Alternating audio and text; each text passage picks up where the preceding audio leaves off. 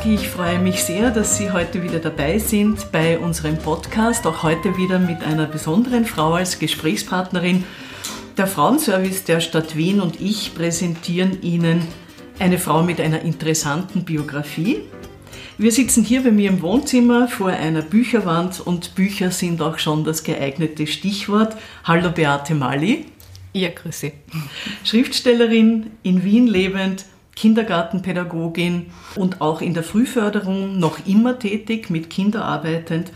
Sie schreibt historische Romane, historische Krimis und ich bin auf Beate Mali gekommen durch ihr vorletztes Buch Lottes Träume, das ich vielen meiner Freundinnen empfohlen habe und auch meiner Stieftochter und die waren sehr begeistert und ich auch und wir werden gleich hören, warum. Vielen Dank fürs Kommen, Beate Mali. Ja, vielen Dank für die Einladung.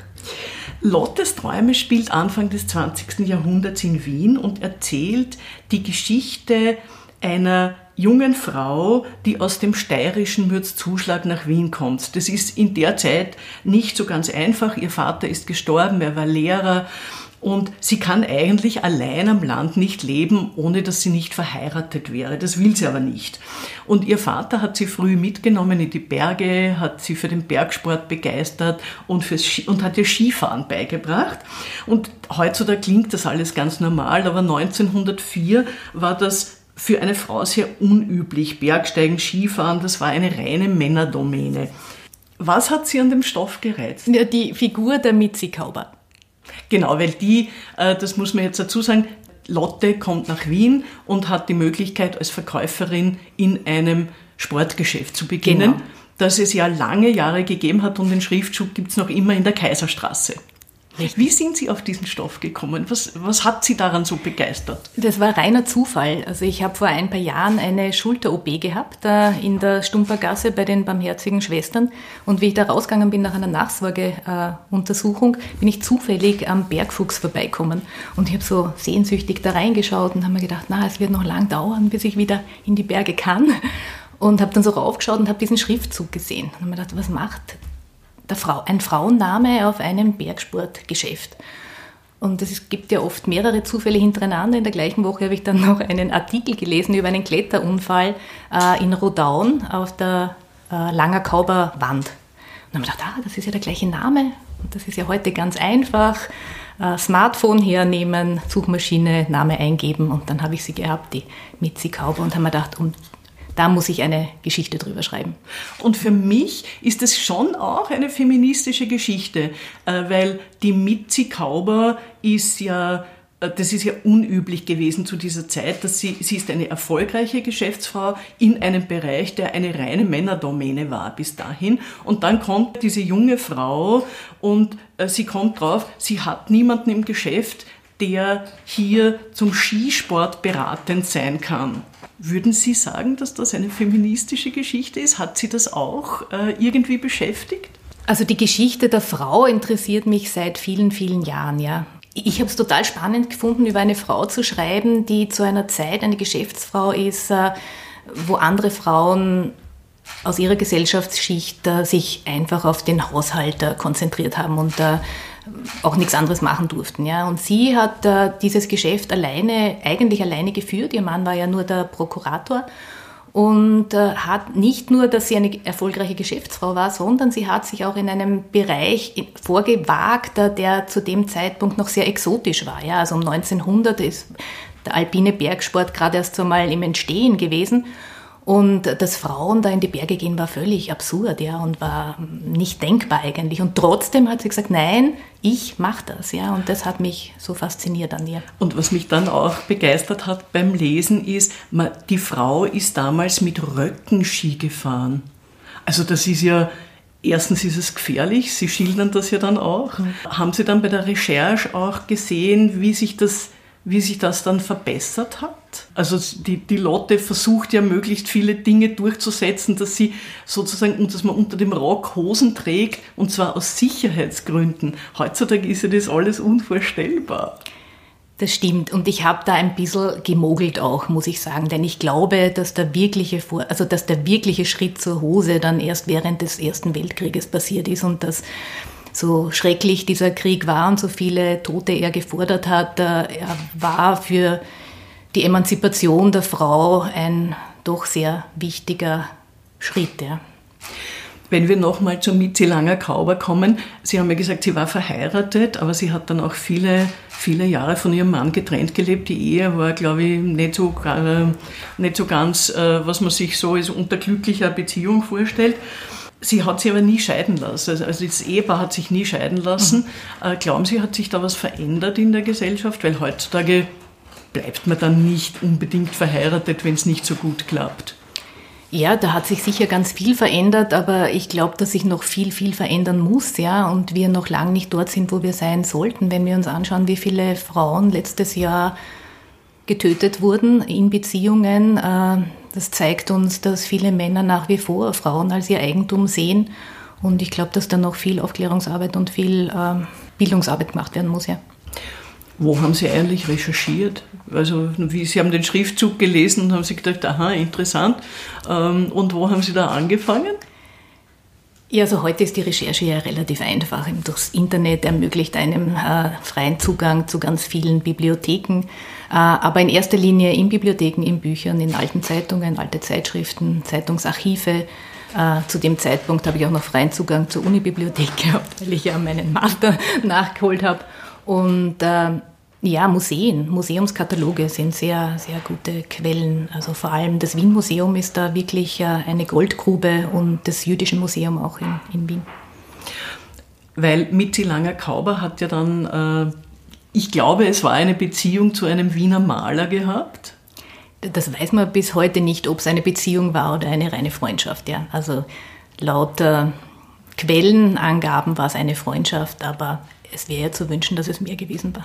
Also mit einem, äh, mit einem Maler, mit einem Künstler, der ihre Leidenschaft für den Bergsport geteilt hat. Mhm. Er hat auch, Entschuldigung, dass ich Sie unterbreche, er hat auch ihre Kataloge gestaltet. Ja? Also wenn man das einmal eingibt im Internet, Gustav Jahn und Mitzi Kauber, kommt man auf wunder, wunderschöne äh, Illustrationen. Mitzi Langer-Kauber war die erste Frau, die an einem Skirennen teilgenommen hat. Ja? Also auch heute ist es natürlich äh, überhaupt keine Frage mehr. Aber Trotzdem hat es mich auf die Frage gebracht, dass es noch immer Sportarten gibt, die eine reine Männerdomäne sind oder vorwiegend Fußball, Formel 1 etc. Also Skifahren gerade nicht. Warum glauben Sie, ist das in manchen Sportarten noch so? Also ich glaube, dass Männer sich nach wie vor gerne als starkes Geschlecht in der Gesellschaft präsentieren. Und äh, gerade solche Sportarten äh, wie Fußball und Formel 1 äh, eignen sich da hervorragend dazu. Und solange die Medien und die Sponsoren auf das einsteigen, wird sich da nichts verändern. Ich würde noch gerne mal auf Lotte Seidel kommen. Sie hat es ja wirklich nicht sehr leicht. Äh, sie kommt nach Wien, es ist eine schwierige Zeit.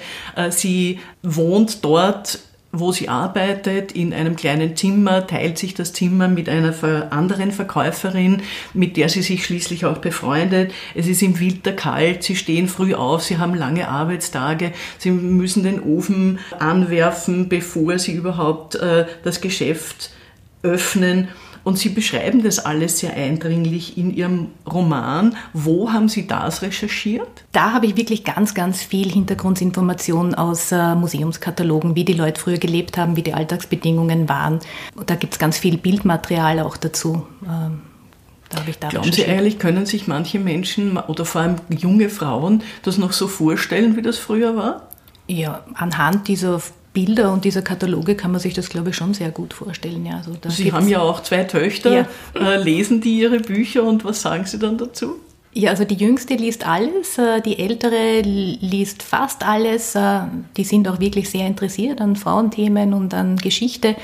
Mein Sohn ist jetzt nicht so der Leser, aber er ist auch sehr interessiert an äh, gesellschaftspolitischen Themen, ja.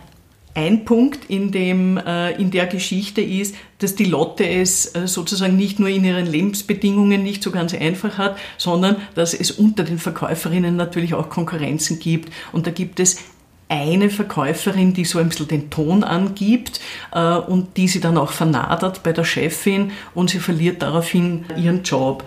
Warum können Frauen nicht besser zusammenhalten und solidarisch sein? Oder glauben Sie, hat sie da auch was verändert?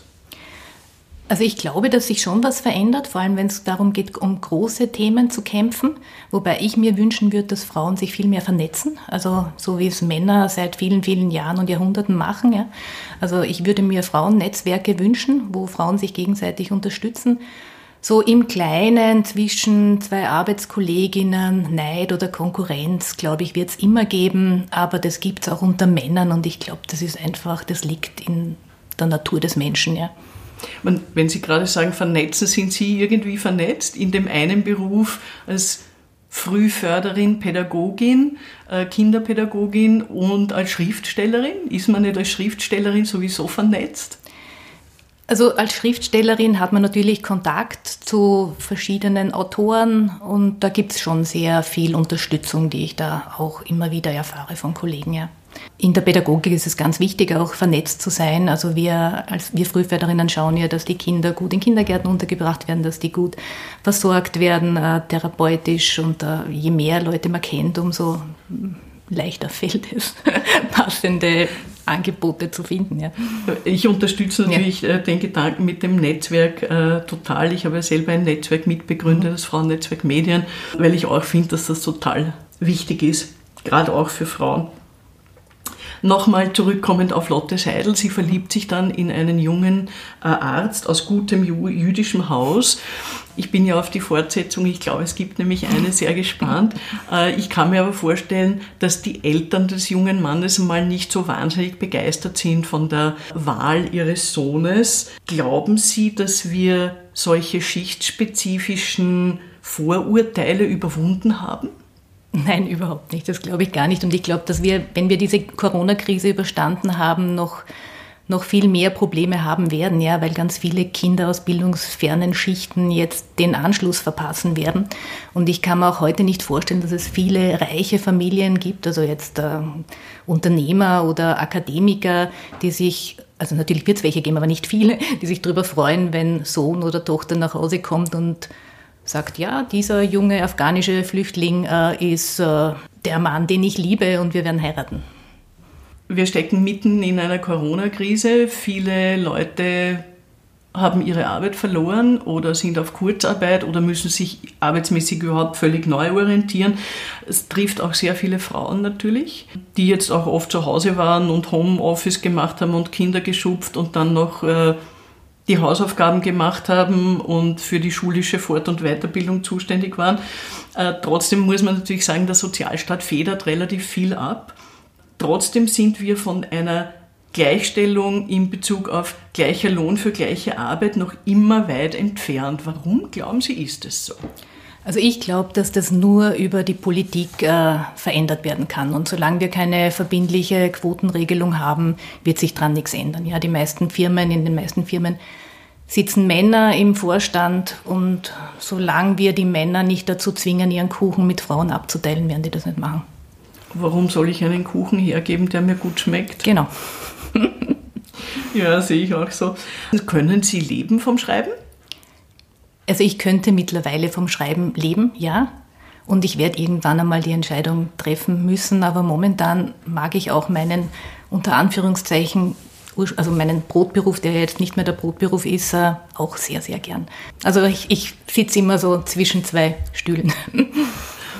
Naja, das eine kann das andere ja durchaus befruchten, oder? Genau, genau so ist ähm, es auch, ja. Wie ist so Ihre Erfahrung mit Verlagen? Ich habe vier wundervolle Verlage, die mich sehr unterstützen, die an mich glauben, die mir Verträge geben und äh, eine durchaus gute Erfahrung. Kann mich nicht beschweren. Aber trotzdem hört man natürlich oft so, ein Schriftstellerinnenleben ist nicht so ganz einfach. Würden Sie das teilen? Weil man muss immer kreativ sein, es muss einem immer was einfallen, man kommt in einen Zeitdruck. Wie arbeiten Sie so? Also ich bin Mutter von drei Kindern. Äh, bei mir hat das immer so funktionieren müssen. Jetzt habe ich Zeit, jetzt kann ich schreiben. Und es funktioniert immer noch so. Ja. Also es, es, es geht. Und es geht gut. Haben Sie weibliche Vorbilder als Autorinnen? Ah ja, viele, viele. Es gibt viele ganz tolle Schriftstellerinnen, ja. Also die Helga Glesner, die Christine Nöstlinger, die Astrid Lindgren, die Agatha Christie, ja. Also viele, viele, viele. Machen Sie sich manchmal Sorgen? Nein, Nein, mache ich mir nicht. Also vor allem als Autorin nicht, weil ich mir denke, gerade in schwierigen Zeiten greifen die Leute wieder zu Büchern, um der Tristesse für ein paar Stunden zu entfliehen. Nein, mache ich mir nicht. Wie fühlen Sie sich so als Autorin in Wien? Ist das eine Stadt, die gut zu Ihnen ist, in der Sie viele Geschichten finden? Meine, Sie haben ja auch historische Geschichten geschrieben, die nicht in Wien spielen, aber glauben Sie, ist es prinzipiell eine gute Stadt für eine Autorin? Wien ist eine gute Stadt für Menschen, für Frauen, für Männer, für Kinder. Es ist eine großartige Stadt und ich möchte in keiner anderen Großstadt leben. Wenn Sie so an feministische Forderungen denken, also an Grundrechte, Menschenrechte, Sie haben ja auch zwei Töchter, was wünschen Sie sich da? Also so für die Zukunft würde ich mir wünschen, dass Österreich nach wie vor ein Wohlfahrtsstaat bleibt, in dem der soziale Frieden eine ganz, ganz wichtige Rolle spielt. Ich glaube, dass es ganz, ganz wichtig ist, dass wir in Zukunft äh, darauf achten, dass wirklich alle Kinder die gleichen Chancen bekommen, gleiche Chancen auf Bildung und dass dieser soziale Frieden ganz, ganz lang uns erhalten bleibt. Ja. Müssen wir viel dafür tun? Ja, ich. das glaube ich auch, ja. Also gerade jetzt fällt mir das ja, auf, Sie haben es ja, zuerst eh ja. schon angesprochen, mit Kindern, die da zurückbleiben, gerade in einer Krise, weil sie halt nicht ein Umfeld haben, wo das alles mhm. möglich ist. Trotzdem glaube ich, ist es noch hier noch immer besser als in manchen anderen Ländern, sage ich. Ganz sicher, aber das äh, hält uns nicht davon ab, dass wir trotzdem weiter daran arbeiten müssen. Ja. Glauben Sie, dass der Feminismus eine Perspektive hat? Der muss eine Perspektive haben. Ja. Also als Frühförderin arbeite ich ganz viel mit Familien mit Migrationshintergrund, wo das Frauenbild noch sehr, sehr konservativ gelebt wird. Und ich glaube, wir müssen die Frauen abholen. Wir müssen die Frauen abholen und sie davon überzeugen, dass äh, Gleichberechtigung ein ganz, ganz wichtiger Stellenwert ist. Und nur wenn die Mütter das an ihre Töchter und vor allem auch an ihre Söhne weitergeben, haben wir da eine, eine Perspektive. Ich glaube, die Söhne spielen hier auch eine ganz wichtige Rolle. Also viele Feministinnen sagen, wir haben uns auf die Frauen konzentriert, dass es ihnen besser geht, gleicher Lohn für gleiche Arbeit, keine Gewalt äh, etc. etc. Frauenhäuser gebaut und wir haben eigentlich die Männer rausgelassen und das kann nicht sein. Wir fordern nur die gleichen Rechte wie die Männer. Wir lassen die Männer ja nicht draußen, sondern wir gehen ja davon aus, dass es auch dann den Männern besser geht, wenn es den Frauen besser geht. Man, Sie haben ja einen Sohn. Ja. Wie haben Sie das gemacht? Ja, also mein Sohn lebt in einer sehr, sehr gleichberechtigten Beziehung. Ja. Ich denke, dass das gut gelungen ist. Jetzt noch zu den neuen Projekten. Erstens, wann gibt es eine Fortsetzung von Lotte? Gibt es eine? Es wird eine geben, aber davor gibt es, also jetzt gibt es im August einmal äh, eine Romanbiografie über eine sehr, sehr bedeutende und wichtige Frau, über die Maria Montessori.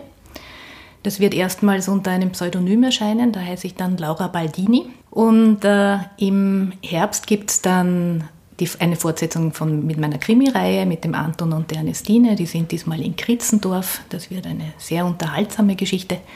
Und kurz vor Weihnachten kommt dann die Fortsetzung mit der Lotte, mit ihrer Tochter, mit der Elsa und es das heißt dann Elsas Glück. Und schreiben Sie das parallel oder Nein, immer eines nach dem anderen. Nach dem anderen. Mhm. Weil parallel schreiben, da kommt man durcheinander mit ja. dem Plot, oder? Ja. ja, vor allem auch mit, den, mit der Zeit. Also der letzte Roman hat ja im Mittelalter gespielt und jetzt bin ich wieder so vor 1900, also da wird man ein bisschen durcheinander kommen. Ich habe in den Rezessionen ja immer auch gelesen, äh, dass äh, die äh, Leserinnen und Leser recht begeistert sind, weil sie so weil Sie so eindringlich schreiben. Also Sie wecken ein großes Gefühl. Wie machen Sie das? Ja, ich glaube, da hilft mir schon mein, mein Ursprungsberuf. Ja. Ich arbeite mit Menschen, die Menschen interessieren mich, ihre Geschichten interessieren mich und dann schreibe ich die einfach auf. Beate Mali, vielen, vielen Dank und viel Erfolg. Sie haben viel vor. Wir können viel von Ihnen lesen, auch in näherer Zukunft. Sie hören uns auf www.frauenfunk.at und der Facebook-Seite der MA57 Frauen in Wien. Sie finden uns natürlich wie immer auf allen gängigen Ausspielkanälen für Podcasts. Hören Sie rein und bleiben Sie uns gewogen. Ja, vielen Dank für die Einladung.